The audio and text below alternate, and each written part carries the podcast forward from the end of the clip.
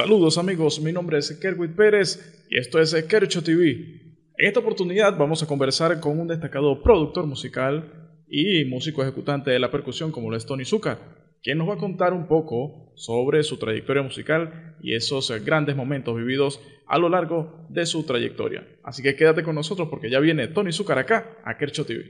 Oye Tony, bienvenido acá a Kercho TV, un placer para nosotros tenerte acá y conversar eh, sobre esta trayectoria musical que has venido desarrollando a lo largo de estas producciones musicales que han presentado al mundo. Tony, cuéntanos un poco cómo nace eh, esa idea, Tony Zucker, a nivel musical, cómo nace ese primer acercamiento a lo que es la música en cuanto a Tony Zucker. Bueno, yo, yo en realidad comencé con esa pasión de ser músico y más que todo de producir en realidad a los 18 años. Yo, yo estaba tocando desde muy pequeño eh, percusión y cosas, pero hacer así tipos arreglos y producciones eh, y tener eh, esa visión que tuvo como Tito Puente, percusionistas que fueron grandes productores también. como a los 18 años cuando entré a la universidad y tomé una clase de orquestación que me, me fascinó, me fascinó mucho lo que es el, tú sabes, la, la, la ejecución de todos los instrumentos en, una canción. O sea, no solamente era la, pasión por la percusión y la pasión por eh, tocar más rápido, tocar más limpio o con más sabor, ¿no? Era, era más como que la canción en sí, cómo llevarla desde cero hasta su nivel final eh, y hacerlo de una manera muy alta calidad, como lo que hacía Quincy Jones, como lo que hacía Tito Puente y grandes productores que han existido durante tantos años, ¿no? Este, entonces ahí es cuando en realidad me, o sea, me entró ese, ese chip, pero obviamente gracias a todos los proyectos que he trabajado como lo de Unity, eso me preparó mucho para la industria, fueron cinco años de trabajo solamente ese proyecto, aunque fue basado en covers, fue basado en canciones ya establecidas, reconocidas. Sin embargo, fue una gran oportunidad para mí aprender eh, cómo llevar una melodía hacia un lado completamente diferente sin perder la esencia original de lo que está intentando eh, comunicar, por ejemplo, en este caso, un artista o un compositor. Nosotros sacamos eh, una revista musical dedicada al género salsa llamada La Prensa Salsera. En nuestra edición número 3 tuvimos la oportunidad de conversar contigo y conocimos a aquel joven que tenía unos sueños de grabar un homenaje salsero a, Michael Jackson. En aquella oportunidad eh, nos comentabas que había, habías preparado un proyecto, habías preparado un desarrollo de todo el concepto de lo que se trataba esta propuesta de homenaje a Michael Jackson y lo presentaste ante un portal web que se llama Kickstarter, donde presentaste eh, ese proyecto musical para recaudar fondos para producir esa idea de homenaje a Michael Jackson en género salsa. Cuéntanos un poco sobre esa experiencia tras la búsqueda de los recursos para producir esa primera producción musical de Tony Zucker. Bueno, e, esa idea de, Kickstarter fue porque no tenía dinero, hermano. O sea, no tenía cómo pagar eh, a músicos. O sea, yo nunca había pagado a un músico para una grabación. Yo no sabía que costaba, no sé, como 250 dólares por canción para grabar una canción de un instrumento. Eh, yo no sabía qué tan caro podría ser. Entonces, imagínate, tenía que tenía que recordar dinero porque yo vengo de una familia muy humilde. Mi papá, tú sabes, no, no, es que tenía mucho dinero ni nada. Entonces eh, busqué por internet cómo se podría recaudar fondos y eso fue uno de los websites que estaba muy popular en ese tiempo, aunque hasta, hasta el día de hoy también es, muy popular, pero ya hay otros como Share, eh, como eh, GoFundMe, hay muchos, hay muchos. Entonces yo decidí hacerlo y gracias a Dios resultó exitoso. Pude recaudar como 10.700 dólares en, en un mes, en, 45 días más o menos. Entonces, eso para mí fue como que, wow, gracias a mi familia, gracias a mis amistades que, que donaron, que me ayudaron. Muchos de ellos fueron gente que conocía, que eran en esa época eh, seguidores de mi trabajo, que yo no tenía muchas cosas para enseñar, pero sin embargo siempre me apoyaban. Entonces eso me ayudó bastante y, fue algo que, que, se me ocurrió hacer y mucha gente no, no, no le gusta hacer ese tipo de cosas porque como que se ve mal en frente de la... O sea, sienten como que pena, pero no hay que tener pena en esta industria. Tú tienes que inventarte y, y como sea sacar tus proyectos adelante y buscar todas las formas posibles para poder lograr la meta final. Y así inicia Unity, esa primera placa discográfica de Tony Zuka, un proyecto prácticamente colaborativo, porque si nos ponemos a ver eh, de todo lo que nos ha venido contando, es un proyecto colaborativo entre Tony y todas las personas que de una u otra forma se integraron a la producción musical. Ya tenías el dinero en mano porque ya habías recolectado lo que habías conseguido en Kickstarter y ya tenías el dinero. Cuéntanos ahora cómo fue ese proceso de preproducción, de esa evaluación para esa primera producción homenaje a Michael Jackson. Bueno, la selección de temas fue fue escuchar bastante, brother, toda la discografía una y otra vez en el carro, tenía todos los discos de Michael Jackson y me, escuchaba todo de arriba abajo. Eh, gracias a eso es que que imagínate, o sea, se, se, se, me pega una, se me pega otra. Y, y después yo intentando en el estudio y programando el arreglo y viendo cómo iba a salir. Así fue como yo pude, como yo pude ensamblar todo. Entonces... En ese disco, ¿quiénes fueron los eh, primeros que dijeron, bueno, sí, mira, yo, eh, yo te apoyo, yo trabajo contigo, eh, en este disco, me gusta la idea, vamos a salir adelante. ¿Y a quiénes le tocaste la puerta por primera vez? ¿Quiénes fueron esas primeras personalidades que dijiste, bueno, me gustaría que participara este, este, este, aquel? ¿A quiénes le tocaste la puerta por primera vez y qué te respondieron ellos cuando tú les llegaste con la propuesta? Mira, yo quiero, yo tengo esta idea, vamos a trabajar. ¿Qué te comentaron ellos? Eh, eh Mira, yo, yo, yo intenté contactar a muchos artistas, en la cual hay varios que me dijeron que no, normal, o sea, pero hay, hay, este, hay los, los, que escogidos por Dios que dijeron que sí, por ejemplo, como Tito Nieves, como La India, como John Secada, eh, Jan Rodríguez, Obi Bermúdez, Michael Stewart, o, eh, o sea, Jennifer Peña, muchos artistas de, nombre, o sea, y lo, lo importante fue que ellos escucharan los arreglos, que escucharan la calidad de grabación y de producción. En cuanto ellos escucharon eso, dijeron, wow, acá hay algo muy especial. Acuérdate que yo estaba, este, que tenía 25, 26 años. En ese tiempo no, no conocía a nadie en la industria prácticamente nuevo. Entonces fue difícil contactarme primero con ellos a, a tener su, como se dice, su atención.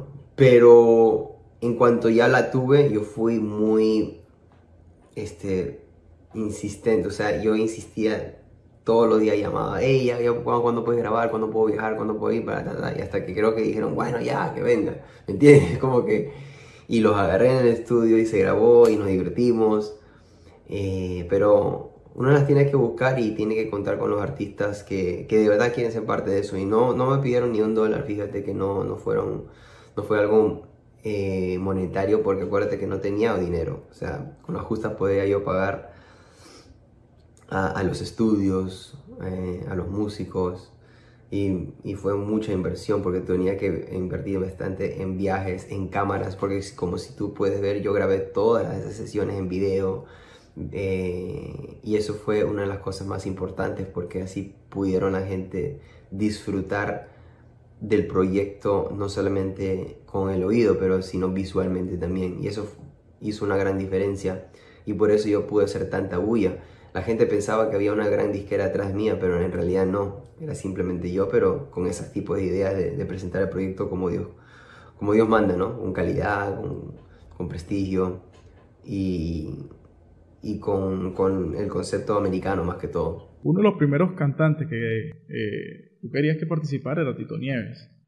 Eh, ¿Cómo hiciste para llegarle a él, para conversar, para presentarle la propuesta? ¿Cómo fue ese primer acercamiento de Tony Zucker con Tito Nieves para esa primera producción musical? Bueno, fue. Lo que pasa es que yo no tenía el contacto de él, entonces yo entré en internet a buscar el email del booking para ver si a través del booking podría hacerlo. Entonces me contacté con el management, que era la, la esposa en ese tiempo. Yo le dije el proyecto y me dijo, sí, yo estaba recibiendo tus emails, pero de verdad que no nos interesa ahorita hacer un tributo latino a Michael Jackson. O sea, Tito Nieves ahorita está lanzando un nuevo disco y de verdad que no le interesa participar en otras cosas, no tiene tiempo. Entonces yo tenía un amigo que, que lo conocía y, resulta que lo llamó y entonces le dijo, mira, tienes que aunque sea escuchar el, tema porque de verdad que está bastante bueno y no quiero que te arrepientas después de que no lo grabaste. Así lo agarró. Y entonces así fue, así fue. Después de, de que, de que lo escuchó, uff, se conectó de inmediato con, con el tema. Y, y, después de ahí dijo, Tony, ya, ¿qué, ¿qué, más hay que hacer? ¿Qué, ¿Qué, otros temas? Y después yo le escribí un arreglo al tema You Ramadan que yo quería que él la cantara con su hijo. Y imagínate, o sea, este, resultó increíble, ¿verdad que sí? En Unity existen dos cantantes importantes que han sido como esa llave que ha conseguido Tony Zucker eh, tanto en Unity como en tu segunda producción musical. Esos dos cantantes eh, se llaman Jan Rodríguez y Kevin Ceballos. ¿Cómo es ese feeling, cómo es esa química entre Tony Zucker y Jan Rodríguez y Kevin Ceballos? Cuéntanos un poco sobre esto. Bueno, Kevin ha siempre sido un, artista muy versátil, eh, con mucha influencia de RB, igual que Jan. Son gente joven, son gente muy de este, conectado con, con lo que está pasando actualmente. Entonces, aunque no son súper 100% salseros, pero ellos son boricuas, son puertorriqueños, entonces entienden la mecánica, entienden lo que es el, el sabor. Entonces, eh, en el estudio siempre fue increíble, hermano, porque tienen, primero que todo, un un rango de voz muy parecido a lo de Michael Jackson, entonces se pudo hacer muchas de las cosas que yo quería hacer para respetar la, esencia original de las canciones. El flow fue siempre muy bueno, personalmente nos llevamos súper bien, eh, jodemos en el estudio y vaina, entonces eh, imagínate, hasta el día de hoy seguimos haciendo conciertos juntos. Y eso es lo chévere, eso es lo chévere de, de lo que se ha formado con Unity porque estamos hablando de que estamos que seis años ya después del lanzamiento del disco y seguimos tocando la misma música de ese disco porque a la gente le encanta. Y estamos tocando en lugares donde no hay salseros también, por ejemplo en Bahrein, o sea, el Golfo Pérsico, en, hasta en Aruba, o sea, sitios donde en realidad la salsa no es como que lo máximo, pero sin embargo, como es la música de Michael Jackson, nos da la oportunidad de poder comunicarnos y conectarnos con un público internacional a través de nuestra, nuestras versiones. Hay una característica muy similar que tienen Michael Jackson y Tony Zucker, y es eh, lo apasionado por el proceso de producción. Siempre cuidando cada detalle, el sonido, la iluminación, eh, el movimiento, eh, los bailarines, cómo va a estar cada uno. Eso, de una u otra forma, digamos que fue eh, creando una atmósfera dentro de Tony Zucker ese parecido en cuanto a la importancia que le da toda la producción en general, no solamente a lo musical, que te llevó a conocer a un productor importante. Ese productor importante, ya por nombre, Bruce Swedin, que nada más y nada menos fue uno de los productores de Michael Jackson. Cuéntanos un poco cómo fue ese momento en que conoces a Bruce y comienzan a entablar conversación, ya que bajo su nombre está varios de los éxitos de Michael Jackson. ¿Cómo te sentiste y cómo fue ese acercamiento con Bruce ante presentarle la propuesta de Unity? Yo creo que tú tienes que dirigir mi documental en el futuro, hermano, porque tú sabes todo, hermano, estás en todas, loco. ¿ah? Increíble, man. De verdad que cuando te estoy contando eso hace tiempo que no cuento estas cosas, entonces como que hubo una reflexión muy, muy fuerte porque últimamente me he estado solamente enfocando en lo nuevo que viene, en lo que recién pasó, ¿verdad? y ya como que me olvidé lo que, lo que yo había logrado ya con, con Unity. Y de verdad que si yo me hubiese quedado solamente con lo que pude hacer con Unity, no sé, y yo hubiese retirado de la música o algo, siento que, que fue tanto lo que hice como que es como que, bueno, bueno, hice lo que pude, ¿me entiendes? Porque le di todo, le di todo, porque eh, y ahorita es que me, choca porque me preguntas todas estas cosas y, como que hace tiempo que no hablo en tanto detalle. Y es como que si yo tuviese que ser un documental de, de que yo he llegado de ese punto hasta acá, es como que, ¿cómo, ¿cómo puedo explicar todo? Porque cada paso es tan importante, especialmente para la juventud que, que si nos están viendo y están buscando como que alguna motivación o alguna historia que sea real para que los inspiren para seguir trabajando en esto. Eh, es importante como que resaltar todos estos detalles porque cada cosa ha, jugado una gran parte del desarrollamiento de mi carrera y todo mi éxito lo que he tenido ahorita es gracias a todas estas cosas que yo he pasado también. Entonces es chévere, pero, pero para este, hablar de Bruce Sweden, man, eso fue un momento muy este, importante porque Bruce ha sido coproductor de Michael Jackson y, mezclador durante toda su carrera como solista. Entonces ha sido una eh, parte de, su vida de una manera muy grande, muy, muy especial. Y yo poder sentarme con él, aprender de, sus técnicas, de su manera de ver las cosas, su manera de, de approach la música, su constancia, humildad, la humildad que tiene Todas esas cosas se queda con uno. Y hasta el día de hoy, yo sigo aplicando todo lo que yo aprendí con él. Y esa es la, cosa chévere de la vida.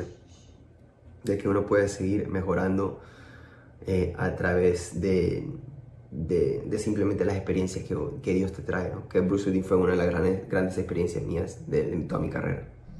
Ya con Unity listo en el mercado, sonando, comienzas a recibir los comentarios de la gente hablando de Unity y llega la noticia de que eres puesto uno en uno de los charts más importantes del mundo, en la cartelera Billboard.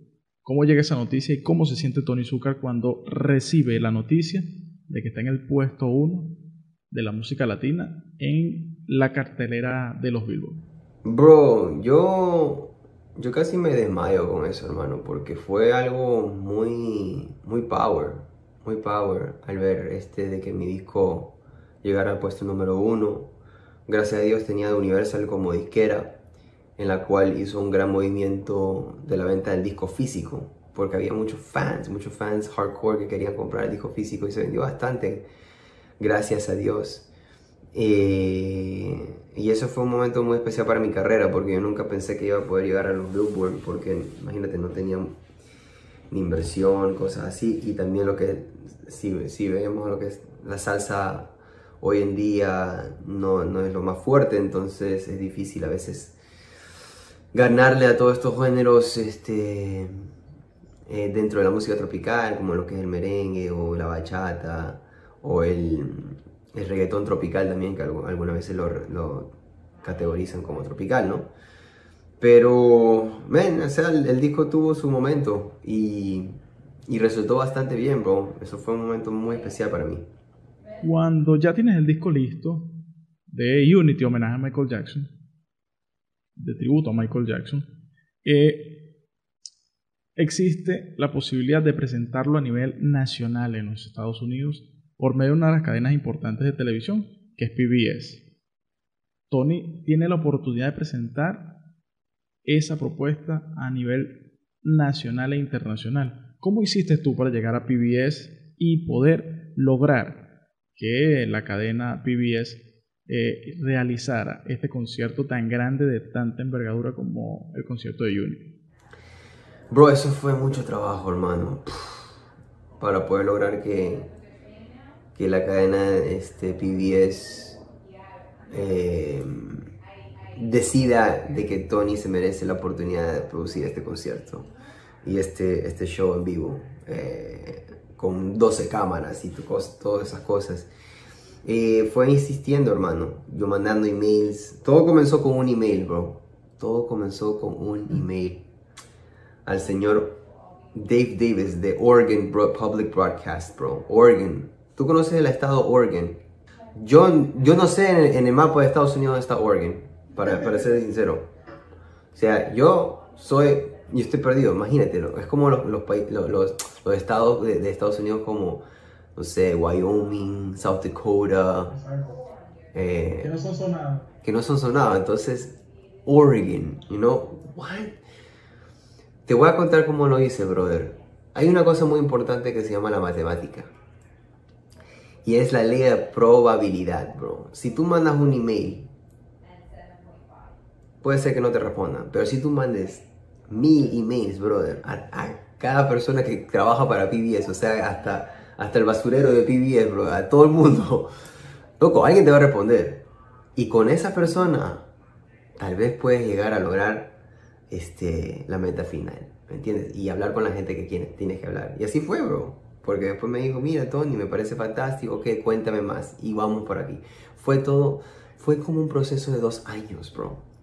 Dos años de hablar, de ver, de cómo, el presupuesto, hacer Excel, hacer proyecciones, a presentar el proyecto mil veces y que mira que Michael Jackson, que los latinos, que los arreglos, que quién va, va a participar en el especial de televisión. Bueno, Tito Nieves no puede porque está de gira, Indy no puede, pero ¿quién puede? Ok, Sheila E. sí, ok, Sheila E. lo vamos a tener como host. Y Judith Hill, que cantaba con Michael Jackson, ¿está disponible? Sí, chévere, que cante esta canción, nunca la ha cantado, pero vamos a ver. Y ensayos y 37 músicos en escena. Y escribí todos los arreglos para las cuerdas, el arpa, este, el coro gospel, las trompetas, los trombones, el saxofón. Y o sea, fue una cosa crazy. Y yo era la cabeza de eso. Y las luces y la escenografía y el orden de los temas. Y que no se puede cortar porque los comerciales vienen a esta hora, o sea, it was crazy, bro, o sea, no te, no te puedes imaginar cuánto envejecé con ese proyecto, hermano. Me, me, casi me muero, man. Fue, fue un, un monstruo, fue un monstruo.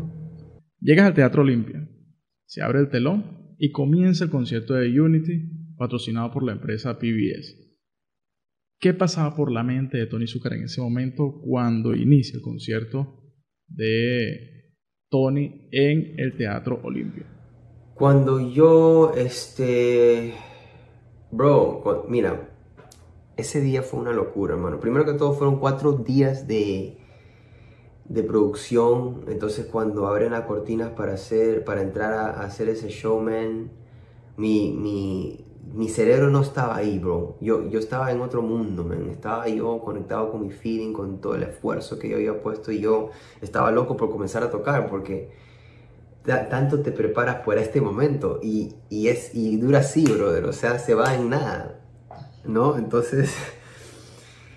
fue una cosa espectacular, bro. No te lo puedo ni explicar cómo uno se siente al, poder llegar a ese, a ese escenario y, estar con tantos artistas y, con, y todo el mundo enfocado en lo mismo, en el mismo gol, ¿no? en, el mismo, en la misma meta que es que salga todo perfecto. Además es para televisión, es todo grabado. No se puede repetir lo que uno hace, lo que pasó, pasó, la audiencia está ahí, está aplaudiendo y para adelante. Pero todo salió increíble. Yo sé que Dios estaba con nosotros al 100%, cuidándonos, empujándonos y, dándonos toda la, inspiración y, y, el público eh, y los camarógrafos. Dios estuvo en las manos de todo el mundo en la obra. Y, y, así es la única manera que puede funcionar algo tan perfecto. O sea, que, que Dios sea el centro de todo.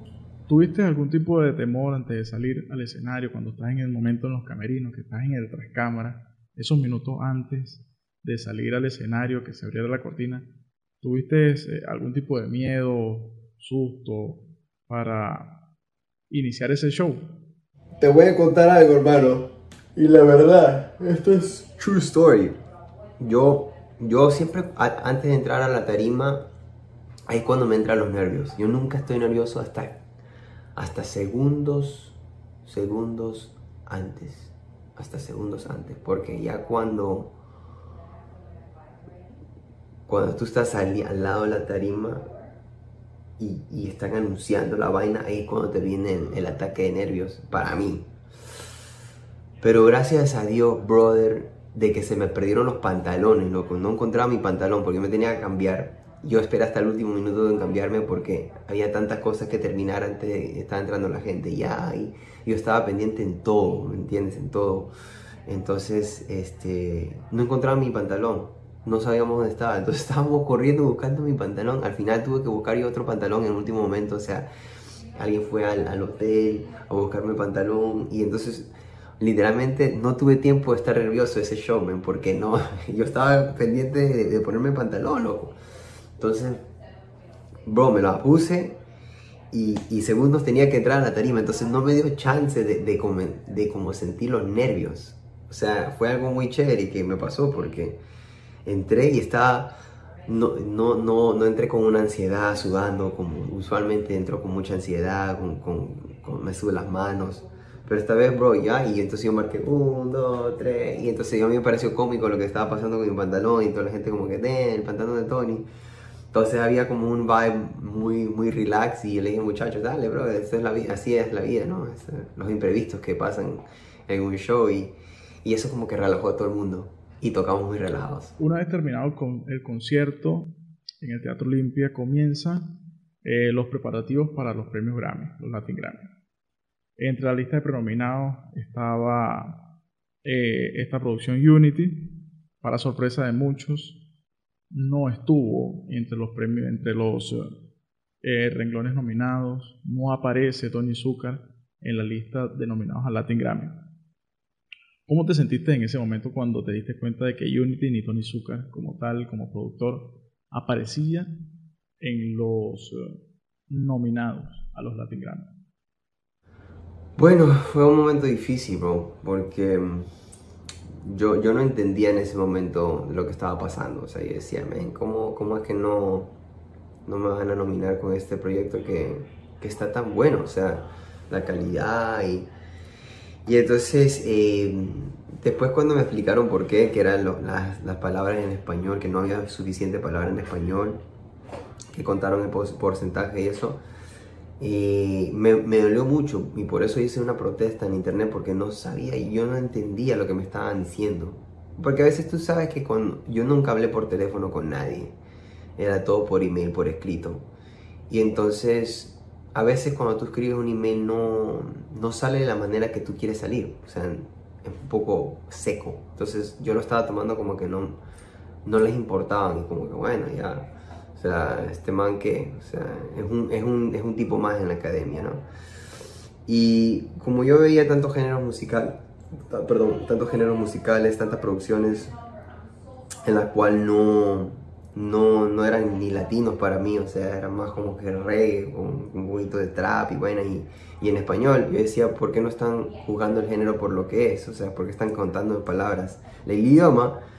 Sin embargo, después de, de Después de ese año ya entendí, o sea, la academia y cómo es que funciona. Ellos tienen, tienen que tener reglas muy estrictas para que, o sea, nunca hayan problemas este, de, de, opiniones, ¿no? Más, más como este, cosas facts, como dicen en inglés, facts, o sea, el 51% tiene que ser 51% por las palabras contadas en los versos, en los coros o lo que sea. En ese momento nunca le habían pasado algo así a la academia, entonces ellos no, no, sabían el método de contar, si era por tiempo o por palabras, pero bueno, lo contaron a su manera y ya. Yo tuve que aceptarlo, hermano, porque después de que yo hice esa protesta, yo vi de que al final algo positivo salió, que era que mucha gente ya comenzaba o sea, mucha gente que no había escuchado ya el disco comenzó a escucharlo. Y gente que ya había escuchado el disco comenzó a analizarlo. O sea, la gente comenzó a consumir el disco más y conocer más a quién, quién, quién era yo, ¿no? Entonces, eh, al final, después de que me reuní con el presidente de los Latin Grammys, porque fue muy buena gente en, en reunirse conmigo y, y expresar de que a él sí le importa lo que me pasó, ¿verdad? Y él me, ayudó bastante porque me asesoró, me asesoró en la industria. Me, me, dijo, Tony, tú tienes que hacer esto, esto, esto, esto, esto. Te voy a presentar a Jorge Luis Piloto para que comiences a trabajar con él, tal vez una amistad, porque él sabe que eres tremenda buena gente. Y fíjate que Jorge Luis Piloto me acaba de llamar, ahora tengo que llamarlo, uno de los grandes amigos míos. Y trabajamos en siete canciones del nuevo disco. Y fue una de las personas claves de por qué yo pude este, ganarme mis primeros Grammys. O sea, eh, y, y, yo no hubiese trabajado con él si no me hubiese pasado esto. Y si yo hubiese ganado un Grammy con Unity, tal vez no iba a salir más de mí. ¿Por qué? Porque tal vez me había dedicado otra vez a hacer otro tributo. Porque me funcionó tan bien. ¿Entiendes? Entonces, yo hice este disco de más de mí para, para mostrar a la industria que yo no solamente puedo hacer covers.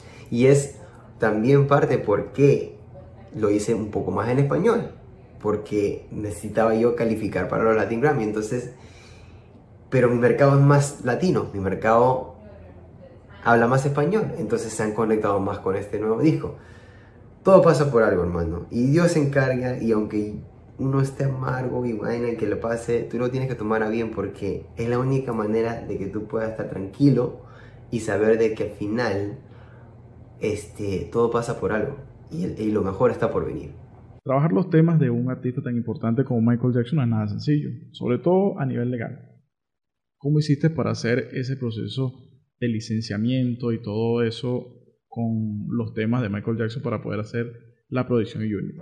Por eso se demoró tanto, porque al, principio me negaron todo. Todas las licencias fueron negadas. Porque, imagínate, es la música de Michael Jackson. Es como que casi imposible conseguirlos. Pero eh, yo insistí, brother. Hasta fui a la, oficina de ellos en Beverly Hills y todo. Y, formé mi lío. Traje mi disco. Tú sabes cómo somos nosotros los latinos, a veces somos intensos, pero al final lo conseguimos, hermano. Traje Unity comienza ya el, mundo a conocer mejor a Tony Zucker, empiezan los conciertos, empiezan las giras, empiezan eh, las entrevistas, empieza ya, digamos de una u otra forma, a darse a conocer más fuerte el trabajo de Tony Zucker en el mundo. Y pasa por la mente ya crear una nueva producción musical. ¿Cómo fue ese proceso de transición entre Unity y una nueva placa discográfica para Tony Zucker?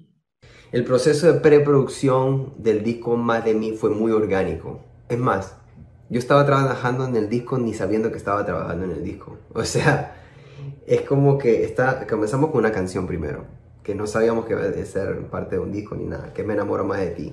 Sale Me enamoro más de ti y sale nominado eh, el mismo año. Fue una sorpresa para todos y yo dije, wow, mi primera nominación, un Latin Grammy con una canción original. Hablé con Piloto, hablamos con Jan y decidimos, vamos a hacer un, todo un disco juntos porque esto está muy bueno y creo que vamos a hacer un, gran aporte hacia, hacia, el mundo musical, bla, bla, y seguimos para adelante. Yo lo iba a hacer a dueto con, con Jan, en realidad, pero después Jan no, no pudo porque él estaba haciendo su proyecto ya de Coast City, que se llama. Entonces yo le dije, bueno, vamos a usar este tema para el disco, hacemos otro tema y yo ya completo el disco con otras personas y ya así fue. Entonces eh, seguimos trabajando con un piloto, un día nos reunimos, nos podemos jugar con un ceviche, sentábamos a escribir una canción juntos, él ya se lo llevaba para poner la letra y me la mandaba yo mi tiempo chilling, hacía mis arreglos, me tomaba mi tiempo, después comencé a trabajar con, cuando comencé a grabarlo, con, con Marquiñones, que es un tremendo productor también, que fue coproductor del disco, en la cual pasó tremendamente orgánica, o sea, muy orgánicamente, porque él vino al estudio tocando para tocar conga y bongo, pero al final se quedó para, para hacer coaching de, del bajo, del piano, de la voz, y me encantó ese feeling, ¿no? Entonces, como teníamos una gran amistad y yo lo admiro mucho, trabajamos muchas cosas juntos, hicimos arreglos juntos también. Y e, este disco fue muy diferente la producción a Unity porque en Unity yo lo hice todo solo, o sea, hice todos los arreglos de los brazos completamente solo. Yo vine con mis papeles todo al 100% como tenía que ser al estudio, se grababa como yo quería, los cortes, cada cosa de percusión perfecto y boom, ¿no? Pero en este disco fue más como colaboración, yo eh, hacía los arreglos eh, hacía colaboraciones, por ejemplo, Ramón Sánchez, Puerto Rico, bro, necesito que me trabajes un arreglo con los brazos y unos bambos de bien, bien sabroso, Puerto Rico, chévere, después el sentimiento original quería hacer tener más cubanía, más timba, entonces hablé con mi amigo Georgi para que le meta su sabor, eh, escribí una canción con Diego Giraldo de Colombia también, eh, también por ejemplo, con Quiñones, o sea, trabajamos mucho en el estudio, en colaboración, o sea, sentados en la computadora, haciendo el reloj juntos, de Venezuela, con Ronald Borja, escribimos una canción con Joan Morales también, los tres, que es lo que pasa aquí, eh, y escribimos la canción juntos, y Joan fue eh, un gran arreglista en ese tema también, o sea, lo hicimos todo en colaboración, salió impresionante. Eh, o sea, así fue, bien orgánicamente, de una cosa a la otra. Por eso me demoré dos años también. No había que sacar licencia en ese disco, gracias a Dios, por eso salió rapidísimo. Pero fue muy orgánico, hermano. Y, la preproducción fue algo de amistad, de, de, de jangueo. Y gracias a Dios tenía mi estudio también, entonces lo grabamos en mi casa. Eso ya te puedes imaginar que había una energía muy, muy familiar, muy, muy relax. Hablando precisamente de tu estudio, hemos siempre visto la evolución de tu propio estudio donde le has puesto el corazón, has tenido tú la batuta en todo, en todo, desde la decoración hasta la acústica, los equipos que vas a utilizar, todo. En ese mismo estudio se grabó tu segunda placa discográfica. ¿Tú consideras que haber grabado tu propio disco en ese estudio le dio una vibra diferente a Más de mí, que sí se llama tu segunda placa discográfica, le dio esa vibra distinta para que hoy por hoy fuese, eh, lograra, lograra el éxito que tiene hasta ahora esa segunda placa discográfica. Claro, o sea, mira, yo creé mi estudio como yo quería, de cero. Acústica, como yo quería que suene las congas, como quería que suene los instrumentos de mi, mi cuarto grabación.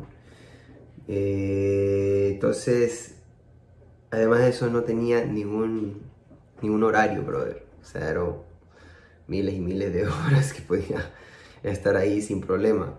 Entonces cuando uno tiene tanto tiempo para afinar cosas y, y tienes mucho tiempo para probar diferentes técnicas de grabaciones para que suene mejor, no hay nada que pueda reemplazar eso, hermano. No hay nada que pueda reemplazar eso. Tú puedes tener el mejor estudio del mundo, pero si el tiempo es más valioso.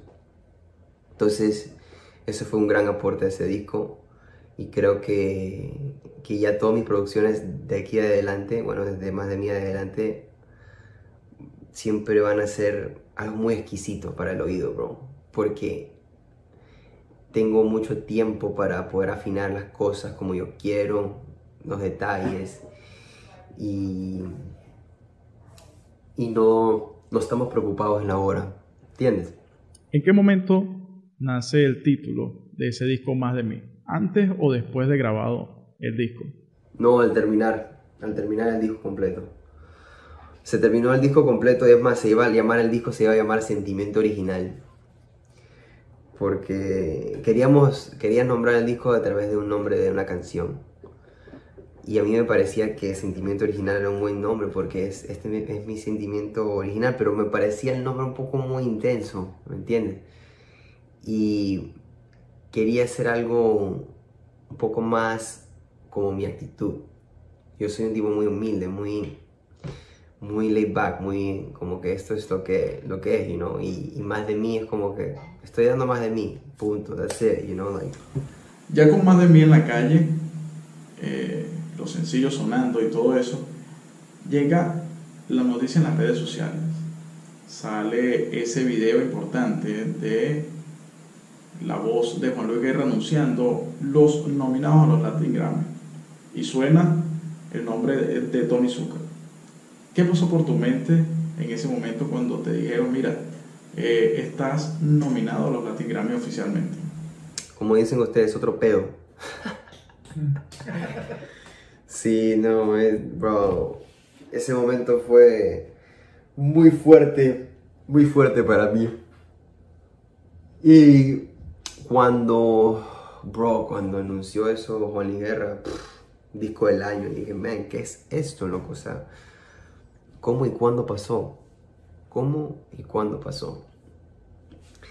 Pero es que el disco estaba muy power, man, muy power y este, pasó lo que tenía que pasar. Reaccioné muy, muy positivamente acá en el apartamento que tengo, saltando hasta el techo no pude tener las emociones, no podía parar de caminar todo el apartamento. Fue una alegría muy, muy grande después de tanto trabajo, poder lograr eso. Llegas a Las Vegas, a la gala de los Latin Grammy, te consigues rodeado de artistas de primera línea, músicos espléndidos, eh, de diferentes géneros, y vas a la gala no televisada, que era uno de los renglones donde estabas nominado, y comienzan a nombrar los nominados en la categoría que tú estabas. Es hora de abrir el sobre y conocer quién fue el ganador. Y el nombre que suena es Tony Zucker. ¿Qué, te, ¿Qué sentiste tú en ese momento? Man, eso fue como cámara lenta, loco. O sea, yo decía, what the fuck, o sea, ¿qué? No lo puedo creer. Gracias, o sea, muchos agradecimientos.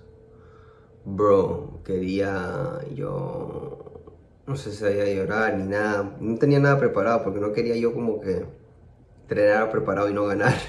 Entonces yo dije, bueno, lo que yo voy a decir sea que lo que Dios quiera que yo diga en el momento y boom, y fuera, ¿no? Gracias a Dios, Dios este, me dio las palabras que necesitaba y, y agradecí. Nada, fue un momento histórico en mi carrera.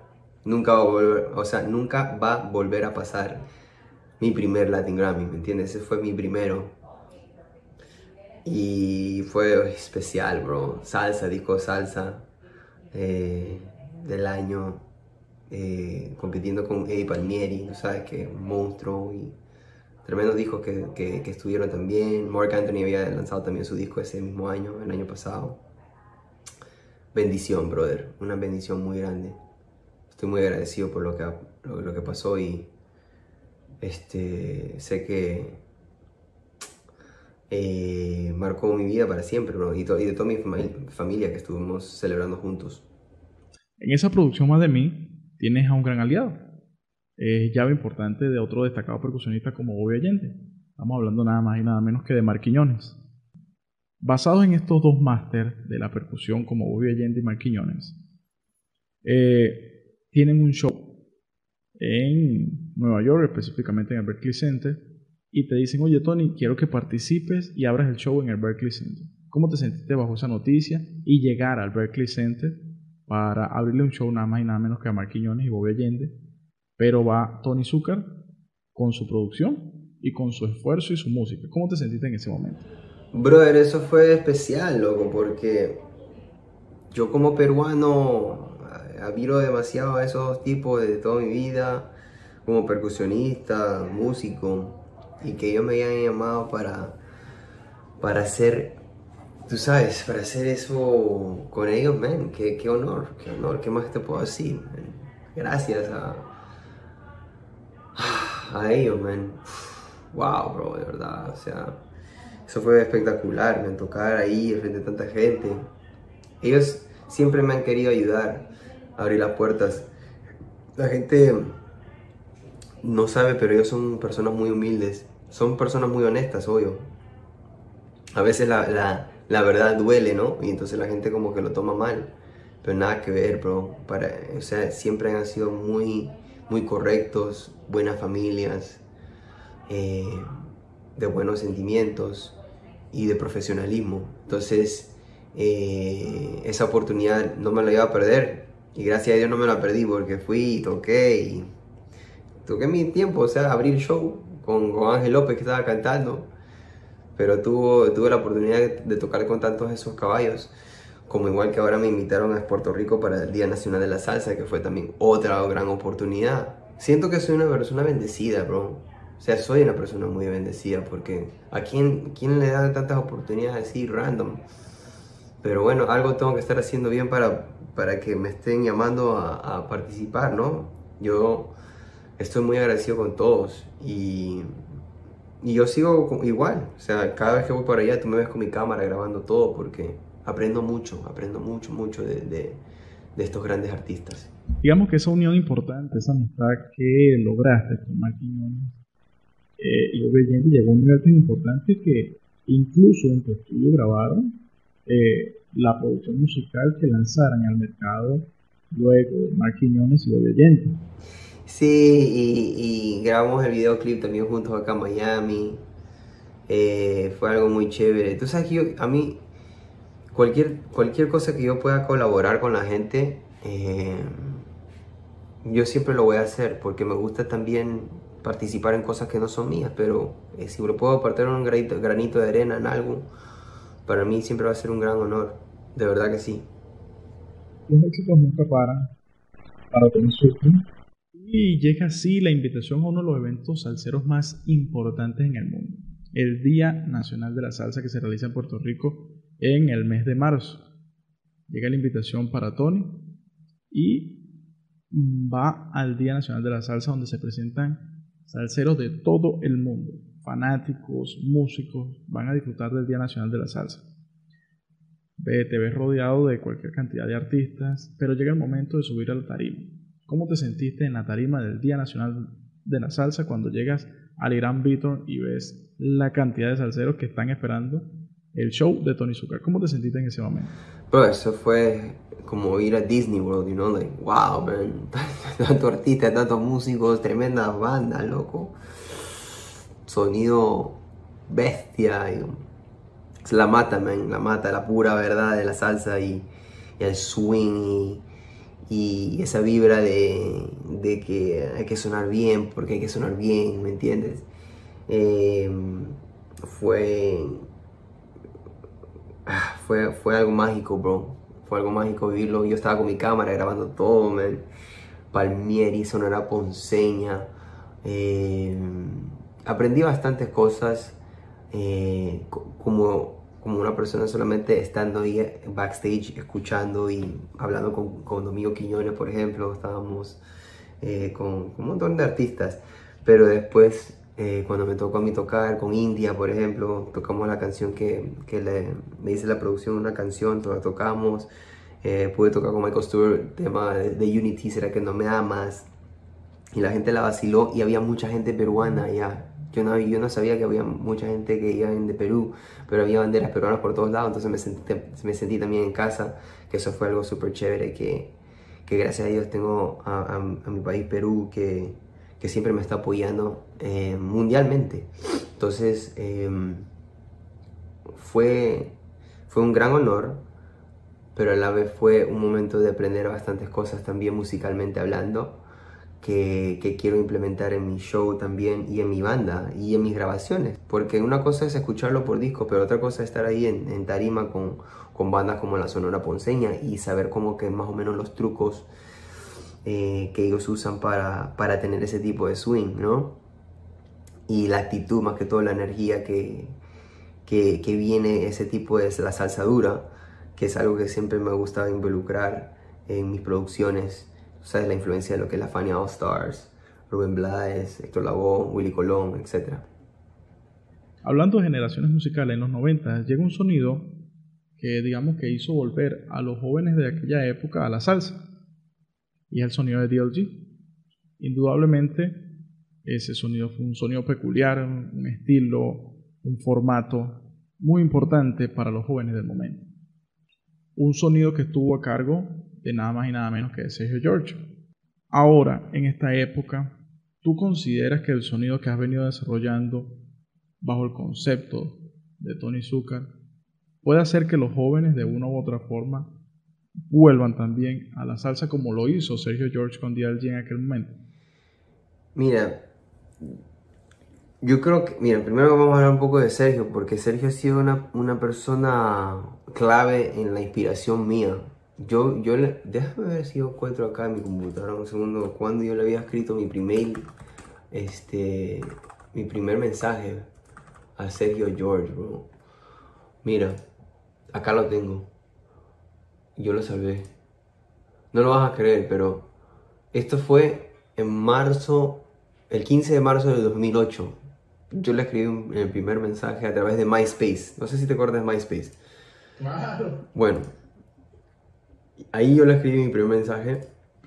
Desafortunadamente no creo que lo puedo leer porque no sé si me, me deja entrar al, inbox de MySpace ya, porque imagínate, no sé si vivo esa vaina. Pero yo me acuerdo que yo le pregunté, maestro, ¿cómo, o sea, de dónde saca la inspiración y, y, qué me puedes aconsejar a mí que soy un productor nuevo y estoy en la universidad estudiando este, lo que se llama jazz performance, pero me gusta mucho lo que es la salsa y, y eso. Y él respondió de lo más humilde. Eso me inspiró bastante. Me, o sea, yo siempre lo tenía como referente y yo siempre quería ser como Sergio George. Eh, porque ha sido un, productor muy revolucionario y me, gusta mucho su sabor, bro. Su manera de, sentir la música. Entonces yo siempre lo he usado como una referencia musical muy importante. También obviamente a los grandes como Bobby Valentín, como José Lugo, como Cuco Peña, como mismo Ramón Sánchez, este, Alain Pérez de Cuba. Hay muchos grandes músicos, pero Sergio tiene un, un toque comercial muy, muy, muy fresco y siento de que lo que él hizo con DLG es la razón por la cual yo hago mis cosas con este nuevo sonido que es como lo demás de mí, Unity, que es un poco más anglo, eh, anglo, you know, anglo con un poquito más americanizado, con un poco de soul, eh, influencias de Son by Four, eh, pero obviamente influencia de, de GOG. Es más, hay una canción en mi disco de Más de mí se llama Tenemos que repetirlo que tiene mucha influencia de, de, de. Es más, usa como que el mismo patrón de o sea, ese tipo, y eso, eso fue inventado por Marquiñones, que fue el que creó ese groove junto con Sergio, con el drum machine, you know. Entonces como yo tenía Mark ahí, dije, Mark, yo quiero ir por un sonido de DLG para esta canción bien DLG, bien marcado. Entonces así lo hicimos y, salió súper chévere. Pero sí, hermano, o sea, eh, creo que todo, todo tiene su tiempo. Eh, cada productor se desarrolla en una manera distinta y usa a grandes productores del pasado para poder, eh, para poder seguir desarrollando, desarrollándose este, en, este medio, en esta industria. Tony sigue trabajando, creando, produciendo y ahora trabaja como productor para otros artistas. Eh, ¿Cómo haces para pensar y switcharte entre, mira, mi concepto, mi estilo, mi música, y de repente cambiar el concepto porque tengo que producir el sonido según tal o cual artista? ¿Cómo haces para switcharte en ese momento y pensar, eh, debo hacer trabajo para tal artista? ¿Cómo haces en ese momento?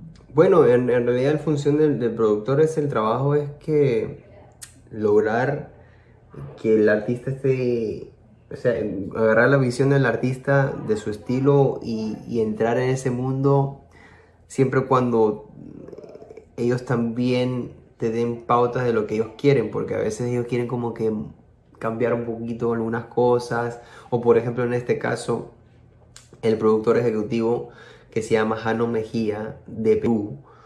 Él fue de la idea de hacer esta canción para la India, em, que haga un cover del tema propiedad privada. Entonces, cuando me lo dijo, yo dije, ¿estás seguro? ¿Quieres hacer ese tema? Sí, dijo, sí, porque queremos atacar el mercado del Perú con esta canción y el mundo más eh, suramericano, tú sabes, México en la cual este tipo de canciones cortavenas, así, este, la gente les gusta, las mujeres las cantan, ok, pero una canción muy, muy tradicional, muy tradicional, melódicamente bien, bien, bien tradicional, vals peruano, entonces en el arreglo yo no, le, yo no le podía poner guitarra eléctrica, o sea, no le podía meter un pad así, porque no entra, no es soul, aunque ella cante soul, pero y acuérdate que ha cantado Mi Primera Rumba, ¿sabes? Ha cantado temas bien tipo de, traición, bien salsero hardcore.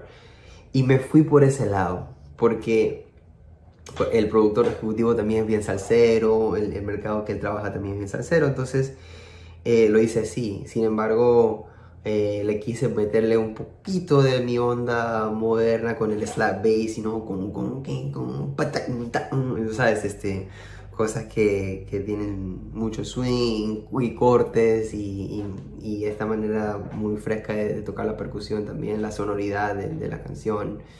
Eh, entonces fue, fue un proceso interesante y ese es mi trabajo como productor, saber cuál es la meta final del productor ejecutivo, del equipo de trabajo de, de India y entonces ponerlos todos juntos y decir, bueno, por aquí vamos porque acá pienso yo de que va a sonar mejor, la gente le va a gustar.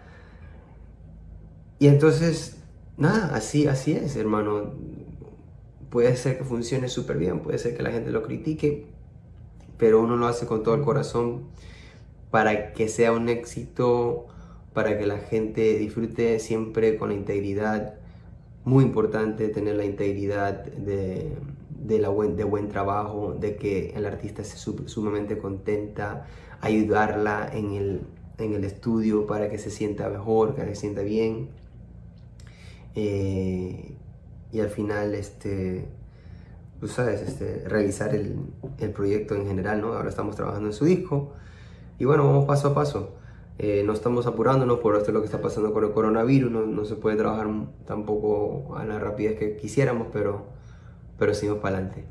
Viendo un poco en retrospectiva, Tony se sienta hoy, voltea hacia atrás y ve todo lo que ha recorrido y ve cosas buenas, cosas malas. Si te tocara cambiar algo de ese camino recorrido, ¿qué cambiarías? ¿O lo cambiarías? Me he divertido demasiado haciendo todo. Ahora, si tú me dices si yo lo haría igualito otra vez, no creo que lo haría igualito otra vez porque ya aprendí muchas cosas que no la quiero, no quiero pasar por tanto mal rato, ¿me entiendes? Eh, porque ha sido difícil, man. He pasado por muchas cosas, he envejecido demasiado. Mírame las arrugas, este acá, todo. Me, e, es, es difícil la industria es difícil, pero eh, me, gusta que yo he pasado por tantas cosas porque he podido madurar mucho, tener fuerzas, em, he desarrollado este, muchas ampollas, ¿no? O sea, muchas cosas, sea, calle y es una historia inspiradora para la juventud, que es lo más importante para mí. Hay que siempre dejar un legado, hay que siempre pensar en la juventud, no puedes pensar en ti. Ya este, tienes que siempre pensar en, el más allá, en el mañana, ¿verdad? Eh, vivir el presente, obviamente, pero siempre pensar en el, en el tomorrow, tomorrow, próximo año, en 5 años, en 15 años, en 30 años. ¿Qué va a pasar con el género de salsa? ¿Qué va a pasar con, con las cosas que son importantes para ti? ¿Verdad? Que Dios ha puesto en cada uno de nosotros el, talento eh, por alguna razón, hay que usarlo. Y yo quiero defender lo que es este género de música porque es el que me llena a mí, como te llena a ti, como tú eres salsero, como mucha gente en el mundo entero que no escuchan reggaetón, que no escuchan, no sé, otros tipos de género de música, pero no escuchan lo que es la salsa y lo que les gusta. Yo escucho mucho estilo de música, pero bro, por alguna razón la salsa es lo que me llama, lo, que, me, lo que me encanta. El jazz, you know. Y yo soy parte de esa, de esa nueva generación que no está tan nueva, porque ya tengo 33 años. Pero ojalá que yo pueda seguir inspirando a la juventud que tiene 18, 19 años a que sigan estos pasos que, que tomé. Y, y, aunque no tengan disquera, aunque tengan, no tengan dinero, aunque no tengan los recursos, puedan hacer sus proyectos y puedan lograr todos sus sueños. Eh, porque sí es posible. ¿Qué siente Tony Zucker que le falta o qué trae ahora y ahora en adelante Tony Zucker bajo la menga? ¿Qué hay a nivel musical alrededor de Tony Zucker? Bueno, ahorita em, yo me he metido mucho en lo que es el jazz, eh, he estado trabajando con Richard Bona, Alfredo Rodríguez, em, que son artistas de Quincy Jones, y estoy trabajando en unas, unas producciones con ellos.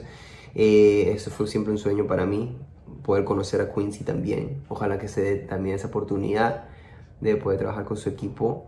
Estoy trabajando con sus artistas, entonces eso para mí es una cosa muy importante. Eh, este año lo estoy dedicando al Latin Jazz y van a ver en las redes porque en los próximos seis semanas voy a estar lanzando dos discos nuevos de jazz. Son 18 canciones nuevos con dos amigos míos que se llaman Eric Chacón eh, de Venezuela y también Pablo Gil de Venezuela, que son dos tremendos artistas de, de, Latin Jazz, en cual eh, hemos unido fuerzas para hacer este, unas producciones súper chéveres. Y, eh, pero este es este año, entonces yo ya estoy viendo más allá del próximo año que quiero hacer. Quiero obviamente trabajar en el nuevo disco mío, tener nuevos invitados. Quiero tener invitados americanos, como tal vez un Charlie Puth, un Shawn Mendes, un Bruno Mars o algo así que, que puedan entrar a lo que es la salsa, ¿me entiendes? Una cosa muy extraña, tal vez Stevie Wonder, no sé. Em, pero poder hacer alguna colaboración así interesante. Eres una persona que ha hecho muy bien el marketing eh, de su marca y de su, de su música. Tanto así que tienes eh, un, digamos, un catálogo de endorsement importantes que te respaldan, entre ellos una de las marcas de percusión más importantes como los LP. ¿Consideras que esto es basado en la insistencia y la constancia de Tony Zucker con cada uno de los objetivos a trazarse? Eso es muy importante porque tú necesitas apoyo de marcas importantes que son parte de tu círculo familiar, ¿verdad? Que es la música, el video y cosas así. Entonces, eh, yo he tenido que insistir para, para que me, me, presten atención. Ahora tengo compañías que me llaman a mí, que quieren ser parte de mis canales de YouTube, de, que si se quieren giveaways para la gente. Y eso me gusta porque ahorita acabo de hacer un giveaway de un disco duro súper chévere. Ganaron tres personas, esas tres personas ahora son súper contentas, pero tuvieron la oportunidad todo el mundo de participar, de aprender de esa marca ahora lo que de Aiki Motsimiria sacaron un producto en la cual yo le hice un video a ese producto y ahorita está soldado por todo el mundo entero que, que, es para streaming o sea de capturar buen audio para tu teléfono tu iPad. Eh, y eso para mí es, es, parte de mi vida eso es parte de mi carrera. Y es muy importante y sí que es muy importante ir al NAM hacer conexiones. El marketing es todo. Y si tú no tienes este, inversionista, no tienes disquera, estás viviendo un mundo independiente, es muy difícil eh, a veces eh, porque uno dice, wow, ¿de dónde puedo sacar estos recursos? Pero por eso tienes que estar muy creativo y ver que otras compañías te quieren apoyar, no monetariamente, pero sino con, con cosas de, de compartir, con posts, con giveaways, cross promotion, etc. Ahora un consejo de Tony Zucker para la juventud que lo ve como una inspiración para salir adelante.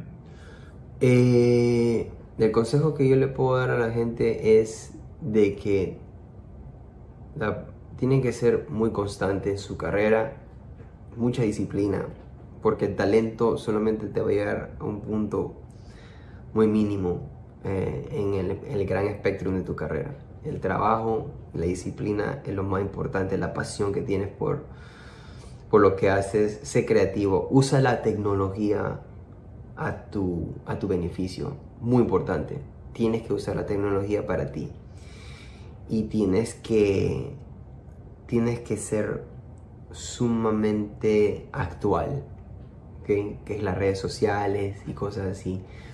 Ya la parte musical, ustedes mismos saben, integridad, honestidad en todas esas cosas y dar lo que tú tienes en el corazón. O sea, es un balance, tienes que tener todas esas áreas bien eh, plasmadas, bien cuidadas, porque es todo un organismo que trabaja juntos.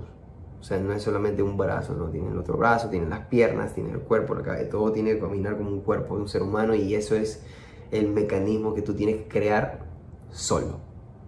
Cuando tú lo aprendes a hacer solo y después cuando crezcas y comienzas a agregar gente de tu equipo, tú sabes exactamente qué tienen que hacer y eso es sumamente importante. Bueno, Tony, muchísimas gracias por esta, esta entrevista que nos ha brindado.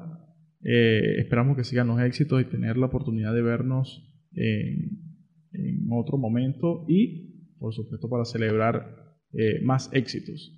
Eh, te dejamos las cámaras para que te despidas de todos aquellos que hoy por hoy disfrutan de tu música y te han visto como una inspiración. Te dejamos las cámaras para que te despidas de esta gente que está disfrutando de esta grata entrevista con Tony Zucker.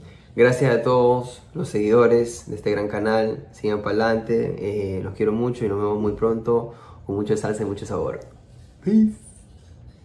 Y bien amigos, muchísimas gracias por compartir con nosotros esta grata entrevista a Tony Zucker recordándoles que puedes estar atento a todas las entrevistas que traemos para ti en esta nueva sección en Querer Show para que disfrutes de entrevistas con grandes músicos, con grandes personalidades del mundo y que tengas la oportunidad de conocer un poco más de cada uno de ellos. Así que pendiente de todas nuestras redes sociales porque estaremos siempre publicando buenas entrevistas para que las disfrutes y compartas con nosotros. Mi nombre es Kerwin Pérez y los espero en una próxima entrevista por acá, por Kerchow.